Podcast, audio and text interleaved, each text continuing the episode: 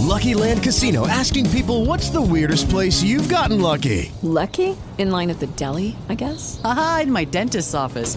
More than once, actually. Do I have to say? Yes, you do. In the car before my kids' PTA meeting. Really? Yes. Excuse me, what's the weirdest place you've gotten lucky? I never win and tell. Well, there you have it. You can get lucky anywhere playing at LuckyLandSlots.com. Play for free right now. Are you feeling lucky? No purchase necessary. Void where prohibited by law. 18 plus. Terms and conditions apply. See website for details. Capítulo 8. La historia que ya nos alcanzó. México es un país con muchísima historia, con muchos personajes ilustres y con cientos de mitos ocultos. Sin embargo, casi nadie les da el reconocimiento que se merece. Cada año, en los Oscars, gana una película cinematográfica basada en hechos reales o en un personaje real.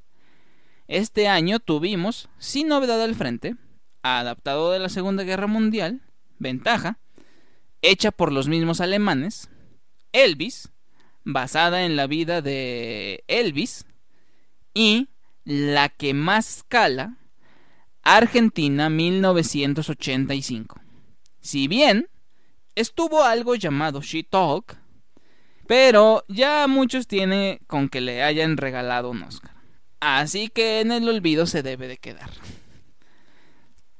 Argentina, mamón. Un país que lleva 20 años sin nada relevante excepto que Vigo Mortensen se fue a retirar allá. Y viene a competir de la nada de tú a tú con sin novedad al frente y para muchos ella ganó porque es una gran historia. Es hablar de la Argentina militar, de la peor etapa de este país y de algo que muchos desconocíamos o solo le veíamos muy por arriba. Y tú dices, ¿y en México? ¿No nosotros también tuvimos un suceso militar muy fuerte? Y vendrá a tu primo el Chairo, que está estudiando su primer semestre del SEA, a decirte, rojo amanecer. Y hay que decirlo. Rojo Amanecer es una maravilla, pero se estrenó hace 35 años. No podemos vivir de las glorias de algo que se hizo hace 35 años. Y es odioso que si hablamos de los 60 siempre vamos a llegar a Tlatelolco. Que si vamos a los 80 vamos a tener que hablar del sismo. Y así siguen y siguen y se han olvidado de contar verdaderas historias. ¿Que no tuvimos héroes? ¿Que no tuvimos personajes ilustres? ¿Que no hay hombres y mujeres que escribieron la historia hasta que llegáramos a hoy 2023 donde podemos hacer podcasts y viajes como cualquier otro país primermundista? ¿Eh? ¿Por qué? ¿Por qué estamos encasillados? ¿Que las únicas personas de las que podemos retratar historias es de narcos? Tal vez sea porque ellos no nos pueden demandar y de artistas con carreras que están más muertas que el mismo Pedro Infante. Hasta que te conocí, hoy voy a cambiar, José José, simplemente Paquita y cualquier otra que haya salido antes de Luis Miguel, que fue la única que gustó a más de uno y que prácticamente se volvió la novela de los domingos. Sí, Luis Miguel fue nuestro Game of Thrones y a partir de ahí si creías ya estar saturado de las series biográficas musicales, prepárate porque vinieron muchísimas más. ¿Tenían historia? No. Y ese es el problema. Muchas de las adaptaciones que hacemos tenemos que quedar bien con los familiares o fanáticos. Obvio de los narcos lo entiendo. ¿Quién hablaría mal de ellos? sí, es cierto. Como consecuencia de eso, tenemos que hoy desde el interior y desde el exterior, nos vemos como un país que romantiza esa cultura. Pero, ¿y qué hay de las demás? Hay películas de Hitler, hay películas de Jimmy Hoffa, de Jordan Belfort, de Al Capone, del que me digas. A ver, ¿quién aquí en México tiene los huevos de hacer una adaptación de Fidel Velázquez? Del dinosaurio original, del hombre que tuvo el poder en masa más grande del país del verdadero contrapeso que tenías que tener como aliado, pues era capaz de tener a cualquier gobierno mexicano de rodillas. A ver, hagan una película de Rosario y Barra de Piedra. Al menos para que la pendeja de su hija vea cómo su madre luchó contra el mando militar. Cómo una mujer fue candidata por primera vez en este país. Cómo fue todo su activismo por la muerte de su hijo a manos de militares. Porque no hay matices, porque solo es blanco o negro, porque lo único o otro suceso recordado del 68, si no es la masacre de Tlatelolco, es la matanza de los estudiantes en San Miguel Canoa. ¿Por qué no hay una historia del tibio Muñoz, del primer y único medallista mexicano en natación? Medalla de oro. Hablando de deportes, ¿por qué no hacen un bonito homenaje a Pablo Larios? A el mejor portero mexicano, el único jugador que estando en la segunda división fue convocado a la selección. Es cierto, Cuauhtémoc Blanco lo fue en Sudáfrica 2010, pero era más porque se la debían por lo de Alemania.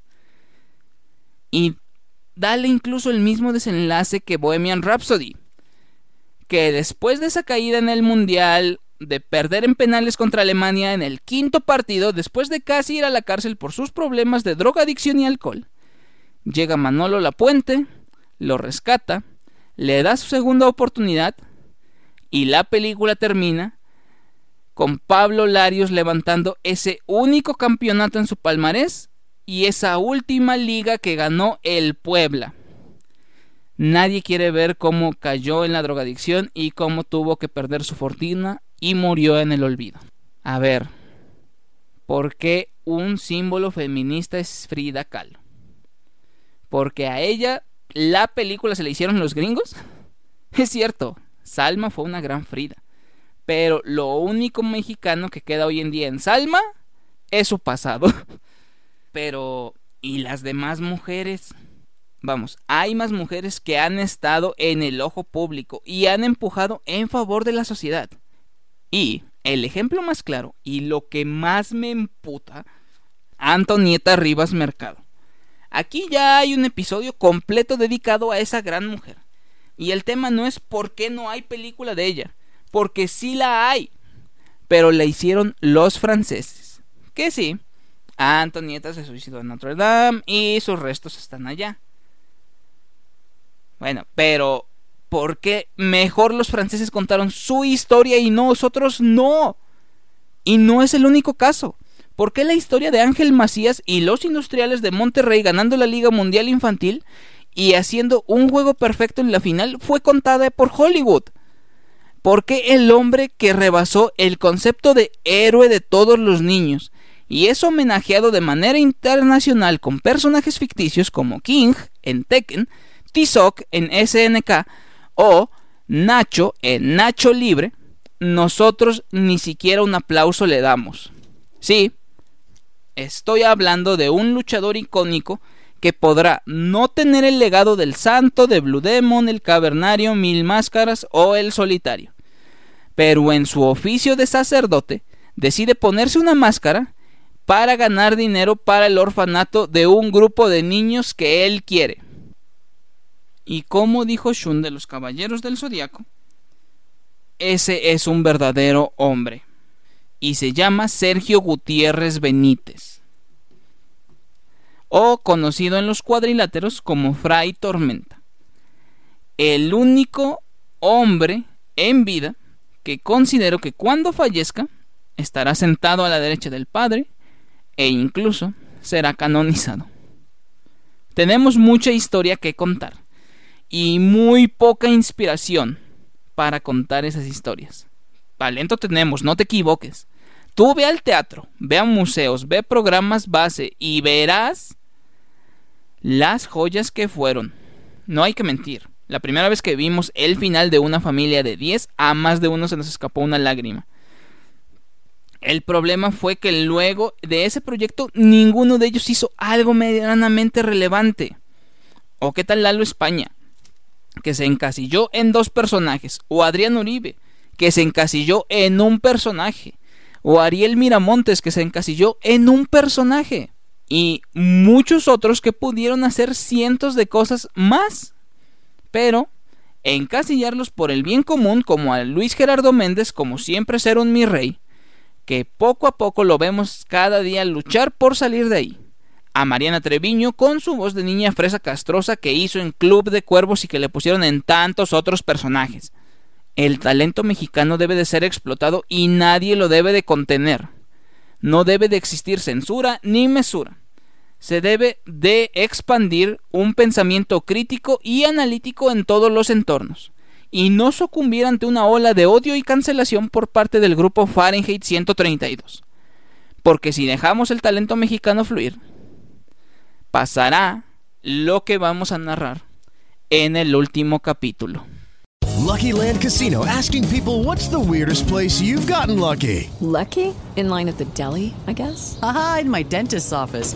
More than once, actually. Do I have to say? Yes, you do. In the car before my kids' PTA meeting. Really? Yes. Excuse me, what's the weirdest place you've gotten lucky? I never win and tell. Well, there you have it. You can get lucky anywhere playing at LuckyLandSlots.com. Play for free right now. Are you feeling lucky? No purchase necessary. Void where prohibited by law. 18 plus. Terms and conditions apply. See website for details.